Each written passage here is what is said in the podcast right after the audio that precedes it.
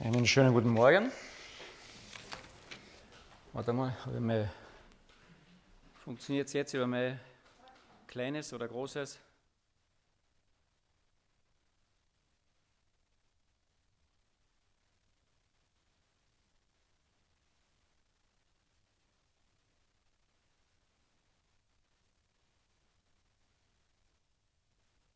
Ist auch auf Off, jetzt mal wieder an. Danke für die Technik. Ihr habt hoffentlich jeder einen kleinen Spiegel auf eurem Platz bekommen. Hat jeder einen?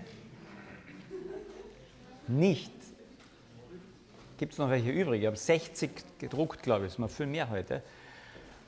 Okay, also eine kann ich noch hergeben. Braucht irgendjemand eine Gruppe noch einen? Hat jeder? Was seht ihr in dem Spiegel? Das ist schon gut.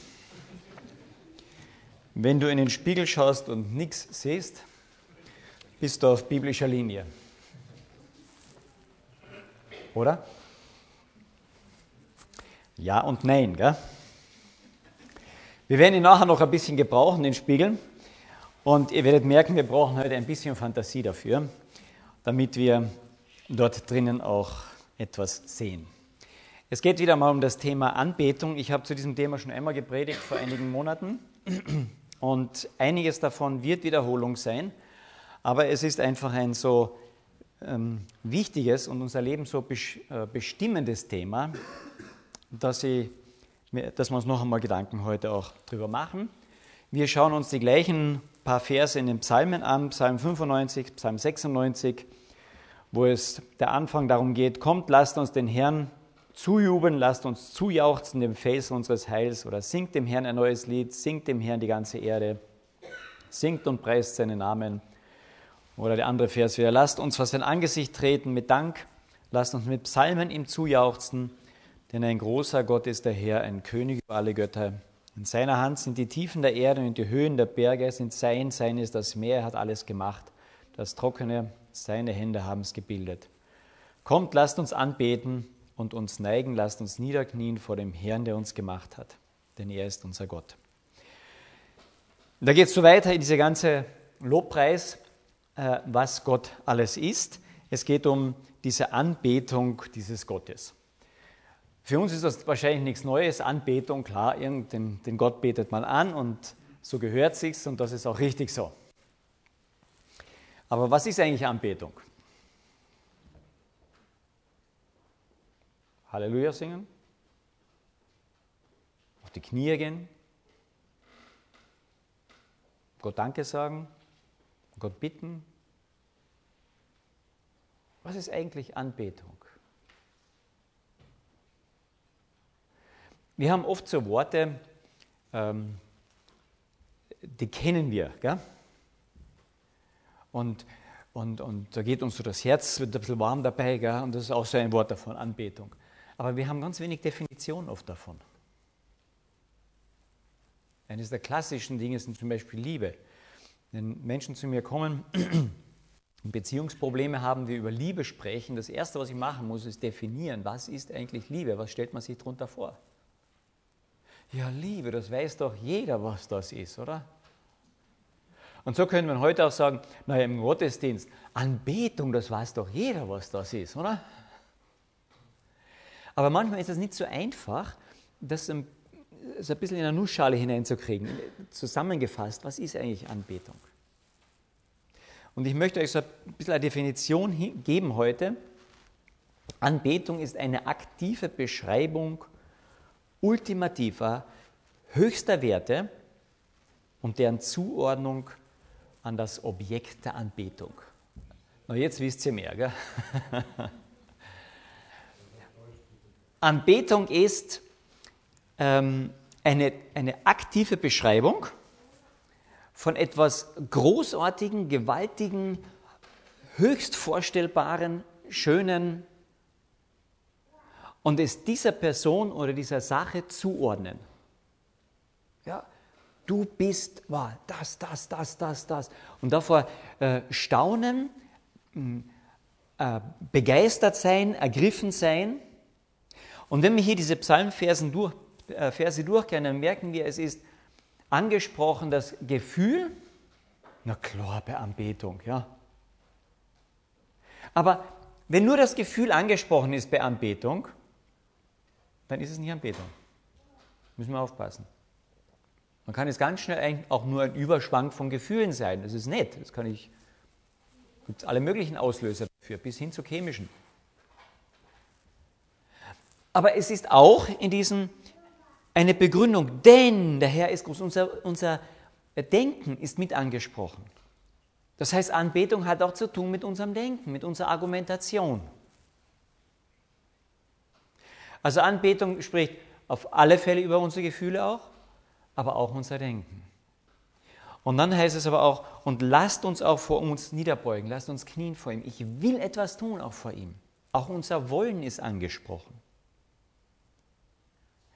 Also Anbetung beinhaltet uns auch als ganzes Gefühl, Wollen, Denken.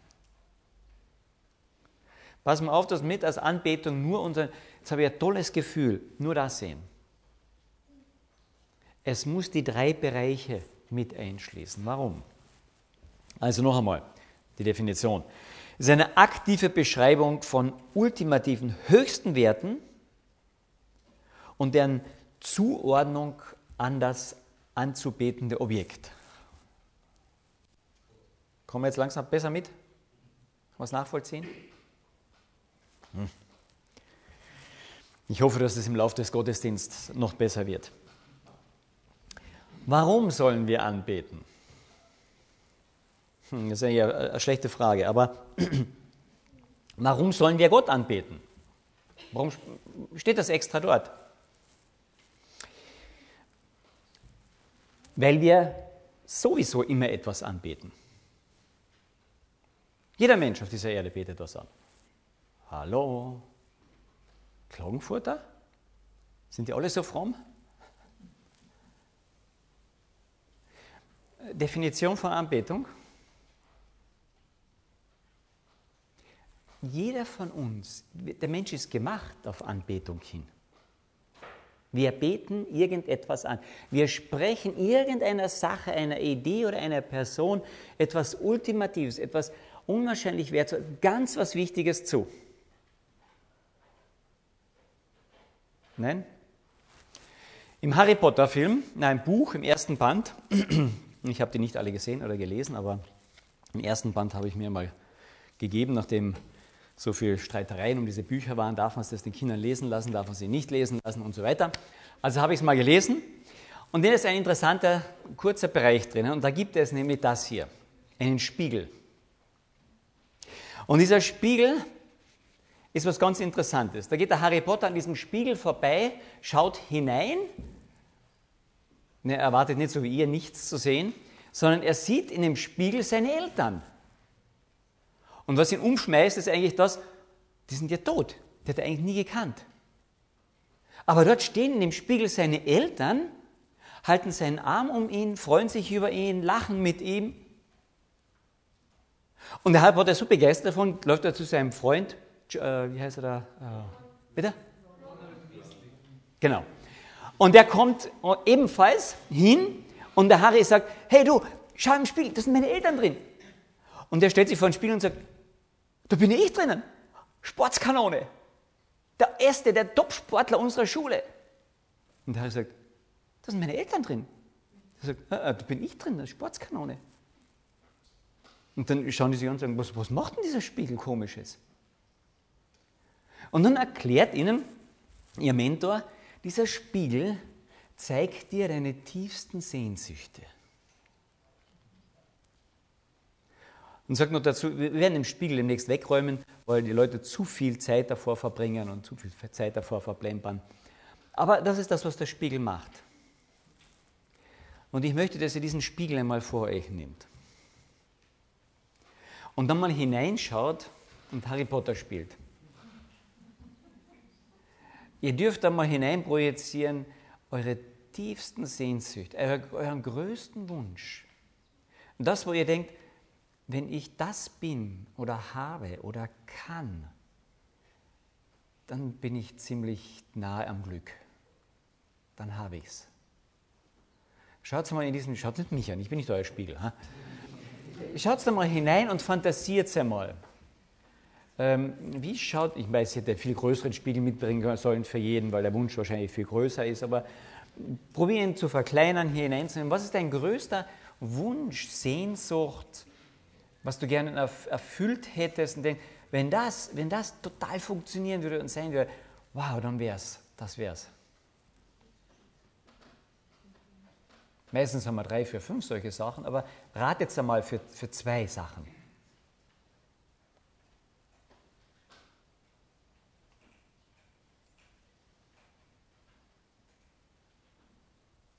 Etwas ultimativ Tolles.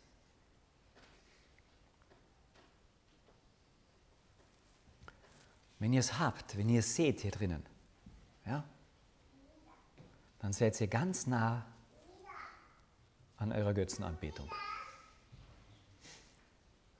Sagt, no, hey, Karl Helmut, in der Früh Sonntag mich zur Götzenanbetung hier zu verführen mit diesem dämlichen Spiegel, das war doch nicht der Sinn und Zweck, oder? Nein, ich möchte euch nur hinführen, wie nah wir oft an Götzenvorstellungen sind. Das Ultimative, das, wo ich denke, wenn ich das habe, dann habe ich Leben, dann habe ich Glück, dann habe ich wirklich alles. Und jeder Mensch hat mehreres davon. Haben wir. Die Frage ist nur, welchen Stellenwert hat es bereits? Welchen Stellenwert hat es bereits? Und wisst ihr, wo wir es am ehesten merken? Wenn die Sache kaputt geht, was ich gerade im Spiel gesehen habe, oder unerreichbar wird, oder mir kaputt gemacht wird, dann geht mein Leben daran kaputt. Wenn mein Leben daran kaputt geht, dann war es mein Gott.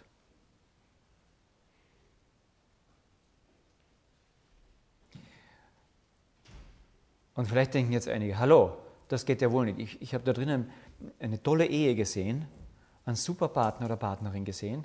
Das ist doch hoffentlich biblisch. Die Götzen in den christlichen Gemeinden sind sehr häufig fromm und biblisch.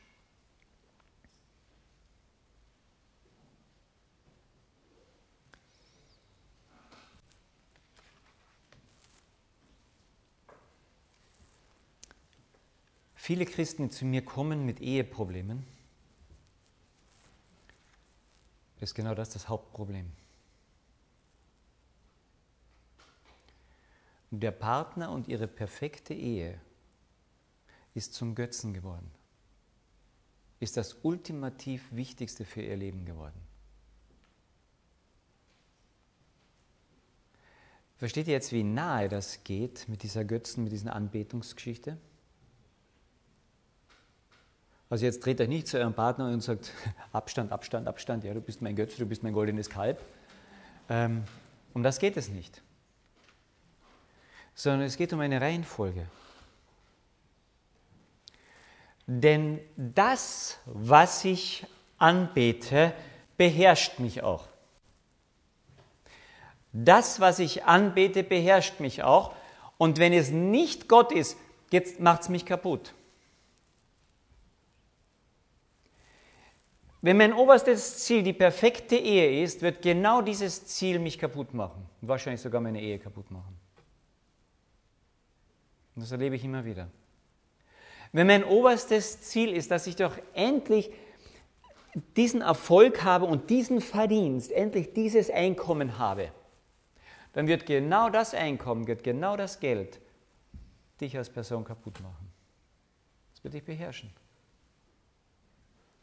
Wenn dein oberstes Ziel ist, Macht zu haben, Einfluss zu haben, als oberstes Ziel, dann wird genau Macht dich kaputt machen.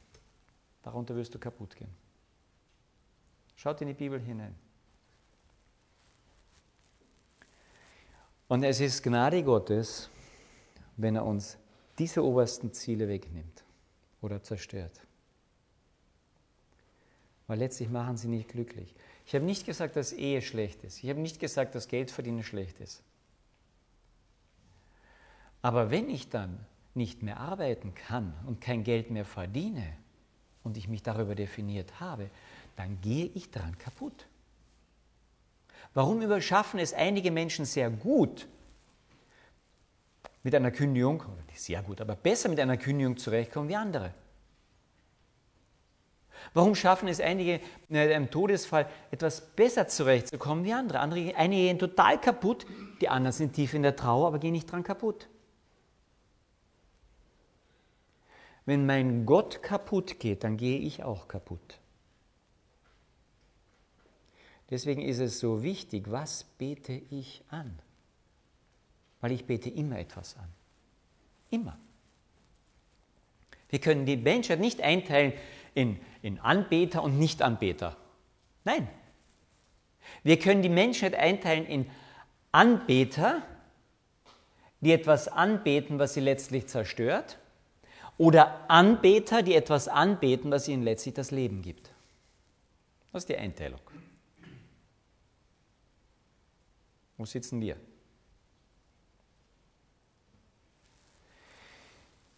Ich weiß, dass es gar nicht so einfach ist. Jetzt hast du ein schönes Bild hier drinnen gell, gehabt. Und da steht der Kai jemand davor und sagt, oh oh. Nein, die Reihenfolge, die Reihenfolge. Gold und Silber ist schön, oder? Schon. Das haben die Israeliten auch gedacht, als ihr Gott plötzlich so weit, weit weg war. Der Mose war auf den Berg Sinai hinaufgegangen und kam und kam und kam nicht zurück. Und er war so die Mittelsperson zwischen ihnen und Gott. Bitte Mose, mach du das für uns, weil wir schaffen das nicht. Und dann kommt und kommt er nicht zurück und dann war Gott weg. Und dann sagen sie, wir müssen irgendwas Schönes haben, das uns hier eint, auf das wir uns, das uns erfreut. Und dann werfen die ihr Gold zusammen und erschaffen die das goldene Kalb. Ja, das machen wir nicht, natürlich nicht. Unsere goldenen Kälber schauen aber anders aus. Das kann die, die super Kinder, die wir unbedingt haben wollen, sein, oder das kann ja mein Beruf sein, oder das kann ein Titel sein, den ich unbedingt haben will. Nur Gott ist nicht tot. Und da kommt der Mose von dem Berg herunter und zum Glück wird nicht das ganze Volk gleich erschlagen, sondern er gibt ihnen eine Chance. Aber die Chance geht immer über die Zerstörung des goldenen Kalbes. Und das tut so weh. Und er geht noch weiter, und da haben wir parallel ins Neue Testament hinein. Der zerstört das goldene Kalb. Er er lässt es zerbröseln, lauter Staub davon. Und wisst ihr, wie die Geschichte weitergeht dort? Dann rührt er es in Wasser. Ja, vermischt das Ganze mit Wasser. Aber es geht noch weiter. Und dann lässt er diese, das Volk Israel dieses Wasser trinken. Und sagt, naja, okay. Was wird dann dieser Trank? Der wird Kacke. Entschuldigung, wenn ich das Wort hier sage. Dieses goldene Kalb lässt er wirklich zu Kot werden. Und wir haben eine absolute Parallele im Neuen Testament. Der Paulus sagt, alles, was ich vorher für Gewinn geachtet habe, all diese schönen Dinge, all das Tolle, für was achtet er es dann im Vergleich zu Jesus Christus? Kot, das gleiche Wort.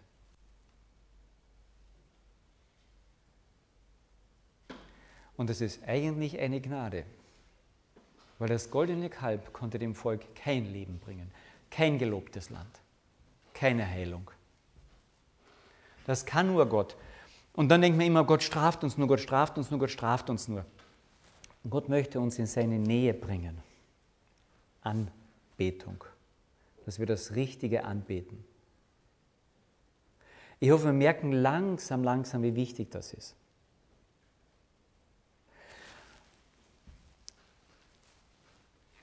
Wenn ihr jetzt da reinschaut, möchte ich euch ein bisschen helfen, das Richtige anzubeten. Ich bete nur etwas an, was großartig ist, was ich als schön empfinde. Die haben kein, kein Blechkalb gemacht. Ja, haben sie nicht. Okay, wenn sie nicht so viel Gold gehabt hätten, vielleicht hätten sie es gemacht. Aber sie haben einen hohen Einsatz dafür gegeben. Für das, wofür du einen ganz hohen Einsatz gibst, pass auf, dass es die richtige Rangfolge hat. Für was gibst du einen ganz hohen Einsatz? Für deine Karriere? Für deinen Verdienst? Für deine Titel? Für dein Haus? Für deine Kinder? Toll.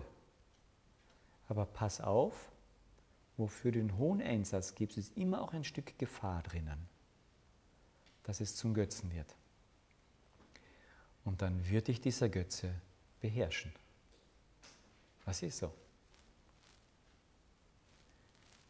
Wie oft kriege ich das mit, gerade im Familienbereich, wo die Kinder und oft auch die Ehe an der aller, aller, allerhohesten Stelle sind. Und wer wird dann von denen beherrscht?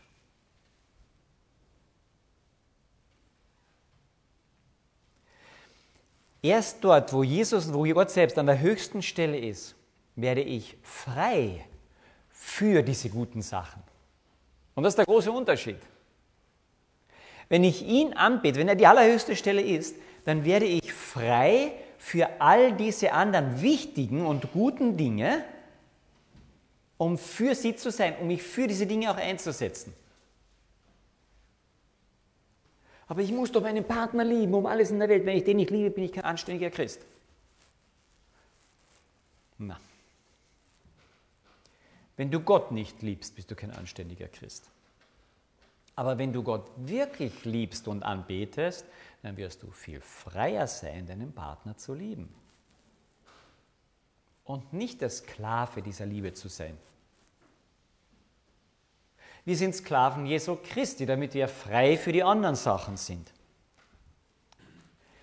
Aber nur das, was wirklich schön und liebenswert ist, bete ich auch an, euch an, auch an. Ich habe euch wieder so einen schönen Taler mitgebracht, den habt ihr schon mal gesehen. Das ist ein feine, eine Unze Feinsilber Philharmonika. Schaut so schön aus, gell? Den, den haut man nicht einfach durch die Landschaft, oder? Oder doch? Ja, wie viel wert ist der schon? Gell? Wisst ihr, was ungefähr wert ist? Ja, da gibt es einen mit, Silber, äh, mit Metallen aus. 30 Euro. Wer möchte ihn einmal anschauen? Noch nie in der Hand gehabt. Reines Silber. Irgendjemand? Oh, kein Interesse. Passt. Dann habe ich hier eine kleine Münze. Ich habe, ich habe in diesen Gottesdienst investiert.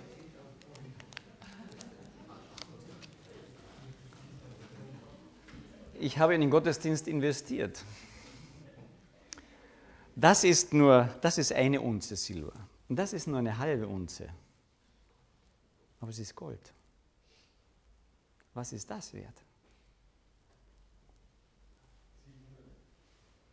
700 Euro. Da ist ein kleiner Unterschied, oder? Möchte das jemand anschauen?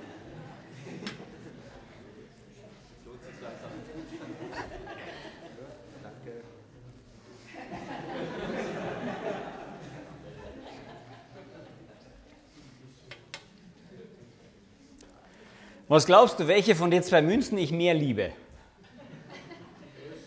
Die größere, die mehr scheint. Gell? Wenn ich ein kleines Kind bin und noch keine Ahnung von Dingen habe, dann natürlich das. Das glänzt mehr, das ist viel schwerer, das, das, das, das strahlt so schön. Wenn ich ein kleines Kind im Glauben bin, dann habe ich schnell irgendwelche anderen Götzen. Aber wenn ich ein bisschen weiterkomme, dann weiß ich um die inneren Werte. Also bei dem Metall weiß ich, was liebe ich mehr? Das Gold natürlich, den höheren Wert. Ich liebe immer den höheren Wert mehr. Hat Gott den höchsten Wert bei uns, bei dir, bei mir?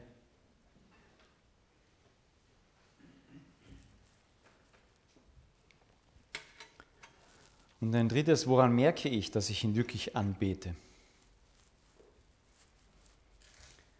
Das, was ich anbete, ist mein Herr. Das, was ich anbete, verändert mich. Wenn du sagst, jawohl, ich bete Gott an, aber ich bekomme keine grundlegenden Veränderungen in meinem Leben auf die Reihe, dann betest du Gott nicht an.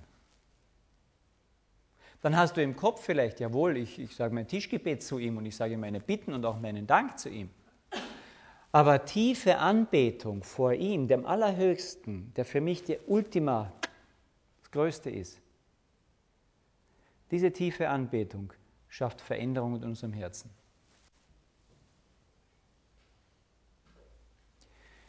Wenn ich jetzt hier vorne nicht nur eine kleine Goldmünze oder Silbermünze hätte, sondern ich hätte hier wirklich eine Schatztruhe und ich könnte hier einen Goldbarren nach dem anderen rausnehmen.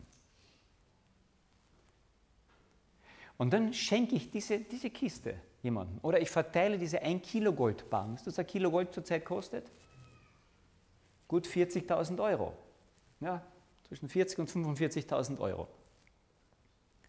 Wenn ich dir einen Goldbarren in die Hand drücken würde, das würde in deinem Leben Veränderung schaffen. Glaubst du das? Schon, gell? Bisschen. Hm? Da geht sofort die Fantasie los. Huh, was sehe ich jetzt im Spiegel, gell? Nichts mehr Polo. Scirocco, gell? Oder was weiß ich, was dann kommt, gell? Mercedes. Versteht ihr? Wenn ich, den, wenn ich den Wert wirklich sehe und habe, der verändert mich. Sehen wir den Wert, die Schönheit und die Größe, die wir haben in Jesus Christus? Wisst ihr, wenn wir sagen manchmal, unser christliches Leben, da tut sich so wenig. Und dann strengen wir uns an, wieder was Gescheites zu machen, Christliches. Das ist nicht die Veränderung, von der hier die Sprache ist. Sondern die Veränderung, weil ich um diesen tiefen Wert weiß, um diese grandiose Schönheit weiß und das anbete, das schafft eine Veränderung, die viel tiefer ist.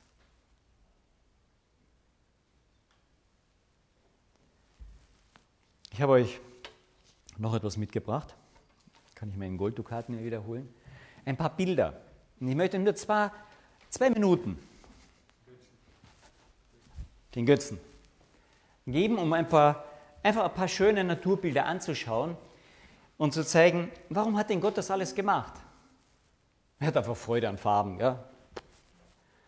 Gott hat die Freude an Farben auch in seinem, in seinem Kopf, in seinem Geist. In seinem, das braucht er nicht alles so, so machen. Er hat das alles gemacht wegen unserer Augen. Das Schöne. Weil er mit all dem, was rund um uns ist, auch zeigen will, du kannst mir vertrauen, schau das doch an. Schau, wie schön ich die Dinge machen kann, wie das funktioniert, wie die Dinge zusammenpassen.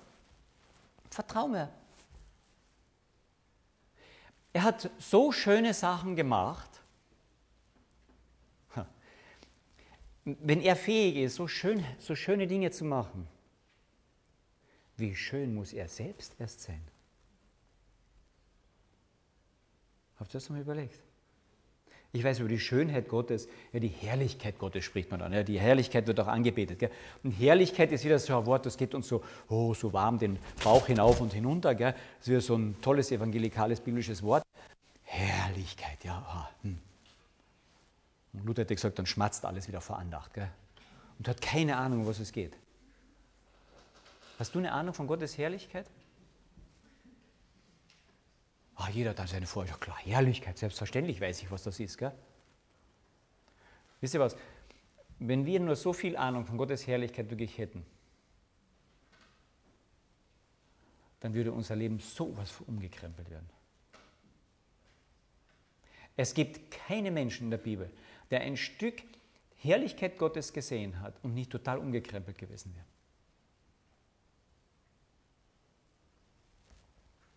Schaut euch einmal diese Bilder an, überlegt durch diese Bilder noch hindurch, nur ein paar schöne Bilder einfach zusammengestellt.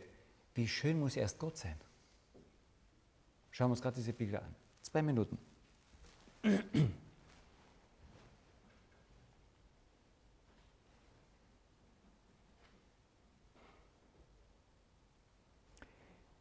Wie schön muss erst der sein, der da dahinter steht?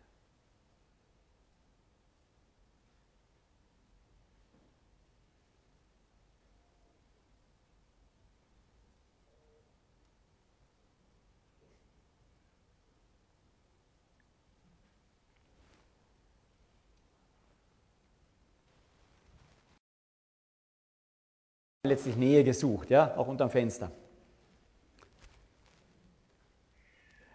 Tiefe Anbetung will Nähe. Tiefe Faszination von etwas, wenn ich auch so, so ultimativ Wertvolles sehe, will Nähe. Und das letzte Gedanke dazu, damit das noch einmal klar wird und vielleicht auch leichter für die Anbetung. Das ist genau das, was Jesus gesucht hat in Bezug auf uns.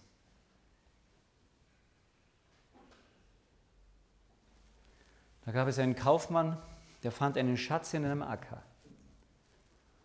Unendlich reicher Mann, der verkaufte alles, was er hatte, gab alles dafür her, um diesen einen Schatz zu bekommen. Der Schatz muss bei mir sein. Das ist Jesus Christus. In gewisser Hinsicht, ich sage das ganz vorsichtig, sind wir für Jesus Christus der ultimative Schatz. Natürlich sein Vater zuerst. Aber er gibt alles dran, weil er in uns etwas wahnsinnig Wertvolles sieht.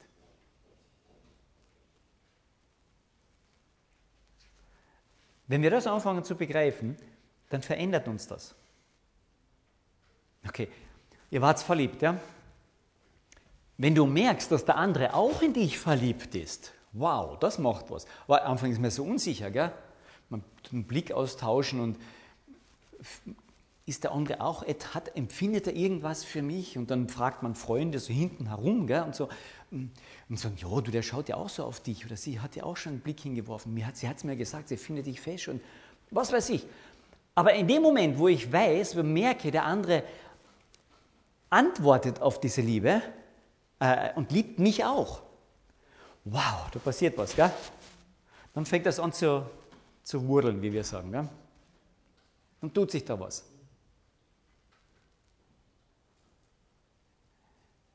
Leute, Jesus liebt dich viel, viel mehr als irgendein Liebhaber oder Liebhaberin.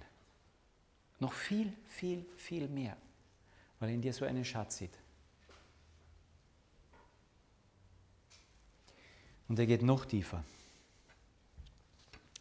Wenn du sein Leben ihm anvertraut hast, ihn anfängst anzubeten und ihm sagt, ich, ich gebe dir mein Leben, dann sagt er, gut, dann nehme ich Wohnung in dir dann identifiziere ich mich ganz eng mit dir. Und du bist nie, nie mehr allein. Ja, wenn uns das ein Mensch sagt, dann kriegen wir einen Verfolgungswahn. Gell? Aber wenn uns das jemand sagt, der uns unendlich gern hat, nie mehr allein. Mit jemandem, der mich, für den ich der ultimative Schatz bin. Und das gilt auch, wenn du sündigst. Das gilt auch, wenn du Leid trägst. Dann geht er nicht raus, sondern er ist mittendrin. Wenn du Leid, im Leid drinnen sitzt, empfindet er genau das Gleiche. Wenn du sündigst, ist er mittendrin. Er wird für uns zur Sünde gemacht. So nah ist er uns. Wenn mir das wirklich bewusst ist, ist das eine der besten Hemmschwellen, nicht zu sündigen.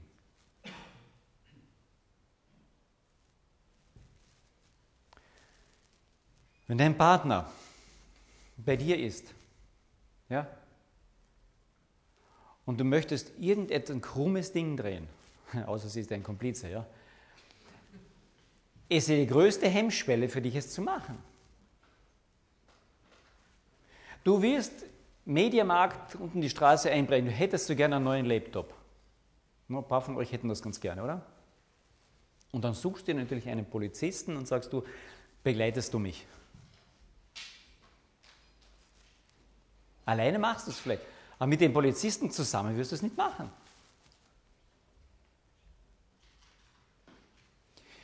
Die Gemeinschaft mit der richtigen Person wird dich vom Sündigen am meisten abhalten.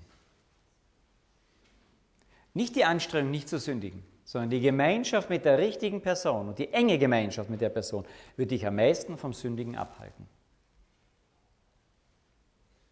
Ja, versteht ihr das? Ist eigentlich nicht kompliziert. Aber deswegen ist eben Anbetung so wichtig. Versteht ihr das jetzt? Jetzt sind wir wieder am Anfang. Deswegen ist Anbetung dieses Wow, ergriffen sein von dieser Person, ihm alles Schöne auch an den Kopf sagen, sagen, Gott, du bist sowas von schön und sowas von unbegreiflich und sowas von mächtig. Wow. Und das führt in die Nähe hinein und ist damit der ultimative Blocker gegen Sünde. Deswegen Anbetung. Jesus hat uns das vorgemacht. In der Abhängigkeit vom Vater hat er nicht gesündigt. Engste Gemeinschaft. Und er will uns in diese Gemeinschaft drinnen haben und, und dass wir in dieser Gemeinschaft gesund werden. Und deshalb zerstört er manches goldene Kalb bei uns. Gehen wir durch manches Leid, durch manchen finanziellen Verlust vielleicht. Gehen wir durch manches durch. Und er sagen will, ich bin der Ultimative für dich, das was das Nonplusultra. Wenn du mich anbetest, dann hast du das Beste, was es gibt. Dann hast du nicht nur einen Goldbarren, dann hast du die ganze Schatztruhe. Alles. Beten wir noch.